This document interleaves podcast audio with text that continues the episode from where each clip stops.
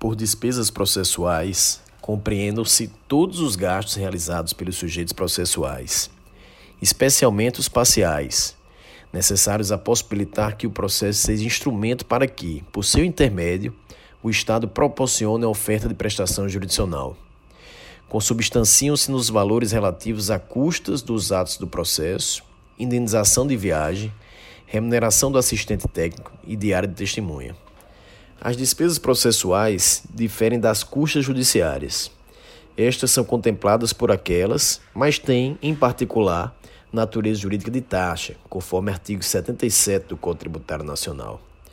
As custas judiciárias são revertidas em favor do Estado e têm como fato gerador a prestação de um serviço público em sentido amplo, a atividade jurisdicional.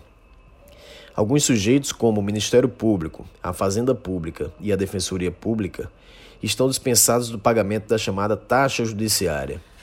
Aliás, quanto às demais despesas processuais, só procederão ao seu pagamento ao fim do processo se forem vencidos, conforme artigo 91 caput do Código de Processo Civil. Os sujeitos considerados hipossuficientes fazem jus ao benefício da gratuidade judiciária, que implica a dispensa de adiantamento de despesas além da suspensão da exigibilidade do seu pagamento pelo prazo de cinco anos, contados do trânsito em julgado da decisão final, ao fim do qual a obrigação de pagar se extingue. De uma forma geral, incube às partes prover as despesas dos atos que realizarem ou requererem no processo, antecipando-lhes o pagamento, desde o início até a sentença final, ou, na execução, até a plena satisfação do direito reconhecido no título. O autor adiantará as despesas relativas a ato cuja realização o juiz determine de ofício ou a requerimento do Ministério Público quando sua intervenção ocorrer como fiscal da ordem jurídica. Ao fim, a sentença condenará o vencido a pagar ao vencedor as despesas que antecipou, e se o assistido for vencido, o assistente será condenado ao pagamento das custas em proporção à atividade que houver exercido no processo.